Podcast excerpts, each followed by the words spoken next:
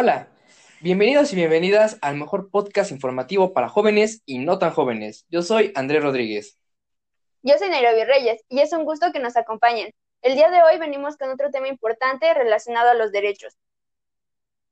En la actualidad se, se habla mucho de los derechos humanos, pero en realidad existe muy poco conocimiento a pesar de que han existido desde hace más de 50 años, ¿lo pueden creer? Después de la Segunda Guerra Mundial en 1945, la ONU observó la necesidad de que todo el mundo gozara de los derechos y libertades fundamentales. Nosotros consideramos que uno de los derechos humanos universales que actualmente está en un gran declive en nuestro país es el de la educación. A pesar del avance de las comunicaciones y en los nuevos métodos de enseñanza, México sigue siendo un país con un gran retraso en este sentido. Y bueno, por este y por otros motivos, nos parece necesario volver a informarnos y a comprender lo que este derecho humano universal representa y su importancia en nuestra sociedad. Así es. Como sabemos, eh, la educación es un derecho humano fundamental. Por educación se entiende el proceso por el cual se transmite el conocimiento, los hábitos, las costumbres y los valores de una sociedad a la siguiente generación y así sucesivamente. Sí, estoy de acuerdo contigo, pero bueno, ahorita que estabas diciendo, ¿por qué la educación se ha convertido en un derecho fundamental? Eso, eso me parece interesante. Pues mira, según lo que yo entiendo o lo que tengo entendido, la educación es una herramienta de cambio y crecimiento que le brinda a los seres humanos la oportunidad de planificar un mejor futuro para sí mismos y también para su comunidad. Ah, sí, sí, cierto. Y además la educación es necesaria en todos los sentidos, ¿no? Bueno, eso es lo que yo tengo entendido, para alcanzar mejores niveles de bienestar social y de crecimiento económico, para nivelar las desigualdades económicas y sociales, para propiciar la movilidad social de las personas, para acceder a mejores niveles de empleo. Y bueno, ya no sé de más. ¿Me falta alguno? Sí, te faltan algunos muy importantes también. Pues también ayudan para elevar las condiciones culturales de la población, para ampliar las oportunidades de los jóvenes, para vigorizar los valores cívicos y laicos que fortalecen las relaciones de las sociedades. También sirve para el avance democrático y el fortalecimiento del Estado de Derecho y para el impulso de la ciencia, la tecnología, la innovación, etcétera. Entonces, por todas estas razones, pues sí es un derecho muy importante. Sí, tiene razón. Y pues igual por eso es trascendente proteger este derecho, porque es la base de una sociedad estable y progresista y literalmente es el fundamento del ser humano, es la influencia que decidirá el destino de nuestro país en un futuro. Así es. Y Nairobi, tengo una pregunta. ¿Cómo se está protegiendo este derecho? Ah, bueno, es una muy buena pregunta. Creo que para responderla primero tenemos que tener en cuenta cuáles son los problemas de la educación. ¿Conoces algunos? Claro que sí, conozco bastantes. Uno de ellos es que no garantiza la educación a la mayor parte de los ciudadanos.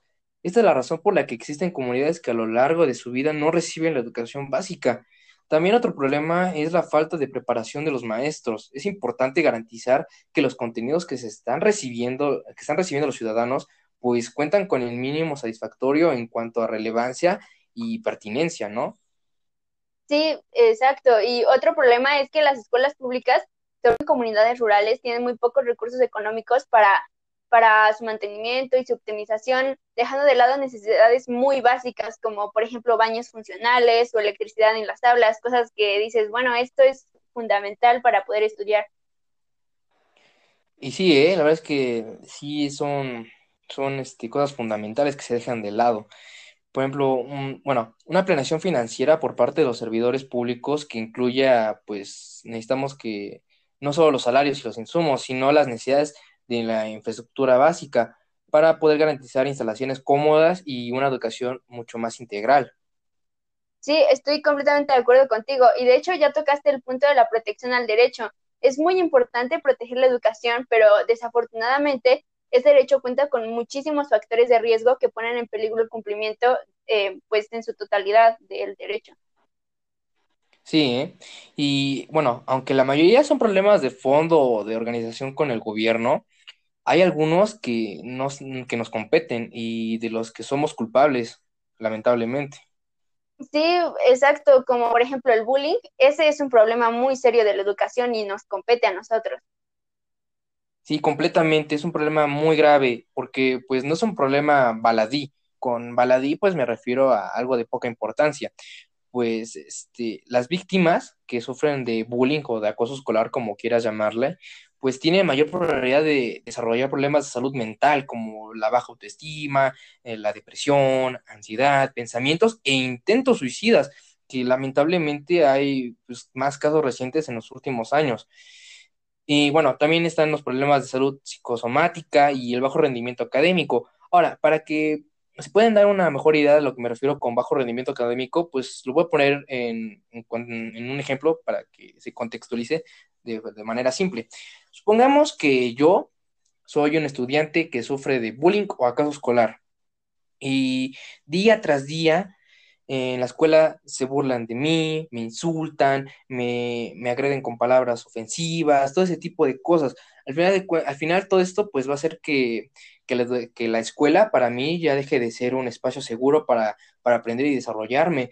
Y en cambio, lo único que todo este tipo de, de, actitudes va a provocar es que yo le genere una fobia a la escuela y pues por ende ya no quiera estudiar, quiera dejar de, tomar las clases, me salte, me, o me salte las clases, por ejemplo, y todo ese tipo de cosas a la larga pues van a generar como consecuencia que, que mis notas pues me vaya muy mal, como por ejemplo que repruebe o demás.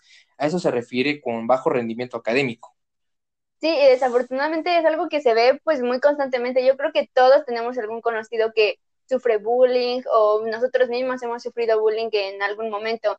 Afortunadamente está en nuestras manos pues cambiar esto y con cosas muy sencillas como no discriminar ni burlándonos de nuestros compañeros.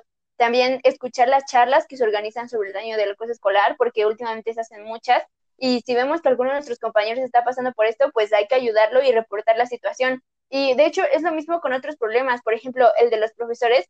Bastaría contar un, eh, cursos regulares y supervisiones constantes a las clases para asegurarse de lo que se imparte es de provecho. Totalmente, así debería de ser, la verdad es que sí. Y bueno, ahora este, hablando con respecto a los problemas de la igualdad de educación y de infraestructura, pues el Estado está obligado a dar solución a estas cosas, a estos problemas, y tenemos garantías, además. Sí, las garantías. En el capítulo 1 de las garantías individuales, el artículo tercero dice, todo individuo tiene derecho a recibir educación. El Estado, Federación, Estados y municipios impartirá educación preescolar, primaria y secundaria. La educación primaria y secundaria es obligatoria. La educación que imparte el Estado tenderá a desarrollar armónicamente todas las facultades del ser humano, y fomentará en él a la vez el amor a la patria y la conciencia de la solidaridad internacional, en la independencia y en la justicia. Y pues, entre otras cosas, este artículo también nos indica que toda la educación que el Estado imparta debe de ser gratuita. Así es. Y ahora, yo considero que pues deberíamos hacer como un énfasis, eh, un gran énfasis en la parte de que la educación que imparte el Estado, además de ser gratuita y para todos, como acabas de mencionar, em, pues también debe ser de calidad. Este último creo que es el problema que más enfrenta México en materia educativa y es que nuestro sistema educativo año tras año muestra sus deficiencias, lo que implica que la educación que se imparte muchas veces deja de ser de calidad. Sí, exacto, y pues tú y yo somos estudiantes y nosotros lo vivimos a diario. No sé, ¿quisieras compartir algún ejemplo de cómo es que tú ves el déficit en tu educación? Mm, sí, yo tengo un buen ejemplo para, para pues, presentar este, este problema o este déficit, que es, por ejemplo, en las herramientas de evaluación. No sé cómo se les diga, por ejemplo, eh, a quien nos esté escuchando, no sé cómo se le diga en su escuela, pero en la mía se le llama herramientas de evaluación. En ellas, pues, nos ponen diferentes pues, aspectos con los que nos van a calificar, como actividades, participaciones y demás pero hay un problema muy grave en, en, estas, este, en estas herramientas. Una de ellas es eh, la parte que va, corresponde a lo que es el examen, porque el examen tiene un porcentaje altísimo de la calificación final. En, en mi escuela, pues es del 50%, entonces ustedes se imaginarán. Y es un problema grave porque al final de cuentas, tú como alumno dejas de, de aprender y empiezas a mejor a memorizar, porque al final de cuentas, pues memorizando lo que viene en el examen, pues es la única forma en la que vas a poder pasarlo y por ende vas a poder pasar la materia y el semestre. ¿Tú qué opinas, Nairobi? Completamente de acuerdo. Pues de hecho, eh, en mi escuela, bueno, vamos en la misma escuela, pero yo igual veo esto de, del 50% que es demasiado y como dices, yo, eh, bueno, saco buenas calificaciones, pero en lo que yo me enfoco es en memorizar un día antes del examen y ya llegar a, a pasarlo y a la semana ya se me olvidó. Y es que yo creo que si quieren que los exámenes tengan tanto porcentaje, porque de hecho en países de primer mundo los exámenes tienen bajo porcentaje porque se supone que es solo para evaluar lo que sabes, ¿no? No para hacerte memorizar toda una noche antes. Pero pues si la escuela quiere que tenga tantos porcentajes, podrían hacer como partir los exámenes, no sé, al final de cada semana y con porcentajes bajos, porque eso de verdad es lo que tú aprendes, no lo que te memorizas. Y otra cosa que creo que está mal es la forma en cómo se enseña.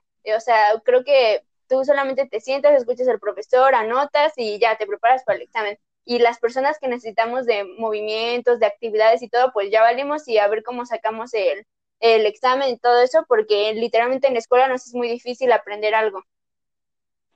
Esta parte que dices es este, totalmente cierta, porque sí, entendemos que hay diferentes tipos de aprendizaje, ¿no? Porque algunas personas pues aprenden pues viendo y escuchando, pero personas como tú y yo pues tenemos un modo de aprendizaje más este, kinestésico, ¿no? Necesitamos hacer las cosas para poder aprender, pero nuestro sistema educativo no está tan enfocado en ayudar a estudiantes como nosotros, sino que va más enfocado a los estudiantes que simplemente aprenden mediante ver y escuchar, lo cual pues eh, de alguna u otra forma pues discrimina a los, a, las, a los estudiantes con otras formas de aprendizaje. Y bueno, dejando esta parte o este déficit para, para hablarlo después, Em, ¿Qué otra cosa consideras que de la que debamos hablar? Pues creo que, como dices, dejando de lado esto, en general el Estado sí cumple, pero hay cosas que faltan y pues para mí de las cosas que faltan y que es importante que tengamos es ayudar a que la educación llegue a todos, porque como ya habíamos mencionado, la educación es la base para salir de la pobreza es que eso de que la educación no llega a todos lados es algo muy recurrente, ¿eh? déjame decirte. Aún hay mucha discriminación en este aspecto, ya sea por la condición social, económica o de género. Fíjate en Malala, comenzó a hablar sobre los derechos de la educación en 2008, escribiendo un blog en la BBC. En ese tiempo los talibanes estaban prohibiendo la educación de las niñas, entre otras cosas hasta que en el 2012 un hombre se subió al autobús donde Malala viajaba para ir a la escuela y le disparó en la cabeza repetidas veces, por lo que, ah, por lo que ella había estado escribiendo, y es algo lamentable. Sí, sí, como dices, es lamentable, pero pues no tenemos que irnos tan lejos para ver otros ejemplos, eh, para ver estos ejemplos. Por ejemplo, aquí en México, las comunidades rurales, 6 de, seis de cada 10 jóvenes de 15 a 17 años se encuentran viviendo aislados y sin escuelas cercanas y a escala nacional, tres de cada diez alumnos abandonan los estudios por falta de dinero. Y pues, o sea, tal vez no es una prohibición como para Malala, pero pues en realidad no les estamos dando nada para que ellos puedan hacer valer su derecho y para que puedan eh, seguir estudiando. Tienes razón, sí que tienes razón. Y es triste porque la educación es algo fundamental que necesitamos para desarrollarnos de, de forma plena como personas. Eh, nos abre puertas y nos permite expandir nuestros horizontes. Además, pues ayuda a corregir los errores de generaciones pasadas y nos brinda una oportunidad de cambio, que creo que esta parte es la más relevante o que tiene mayor importancia en nuestra sociedad actual, la oportunidad del cambio. Exacto, y la educación es algo que nos compete y que merecemos. Muchas veces yo he escuchado la frase de que la educación es un privilegio, y pues sí, en verdad sí es un privilegio porque no muchos tienen las oportunidades de estudiar, pero no debería de ser así. Como ya lo dijimos, es un derecho fundamental y se supone que todos debemos tenerlo. Algunas, algunas cosas están fuera de nuestras manos, pero pues nosotros somos el pueblo y el Estado tiene la obligación de escucharnos, así que hay que elegir con más cuidado a nuestros representantes y hacer oír nuestras quejas para conseguir un cambio. Y ahora, hablando en cuanto a otro aspecto que es la educación en nuestra vida diaria, pues vaya, no hay manera de describir toda la importancia que la educación ha tenido, por ejemplo, en mi vida. Se encuentra en todo lo que hago a diario, en mis valores, en mis opiniones, creencias, mis planes a futuro y demás. Por eso creo que se le debería de dar más importancia, ¿no? ¿O tú qué opinas? Sí, igual opino lo mismo. Yo igual he visto cómo la educación ha cambiado mi vida y a pesar de sus defectos de implementación, nuestro país no está tan mal en este sentido, aunque podría mejorar. Y pues bueno, un consejo para nuestros oyentes, la próxima vez que den por hecho el ir a la escuela o incluso se quejen de los estudios, piensen que se hicieron muchos cambios en nuestra constitución para lograr esto para nosotros. Y bueno, lamentablemente nuestro tiempo se ha acabado. Y aunque nos gustaría abordar más porque hay muchos más temas que abordar, claro, pues tendremos que dejarlo para después. Esto sería todo de nuestra parte.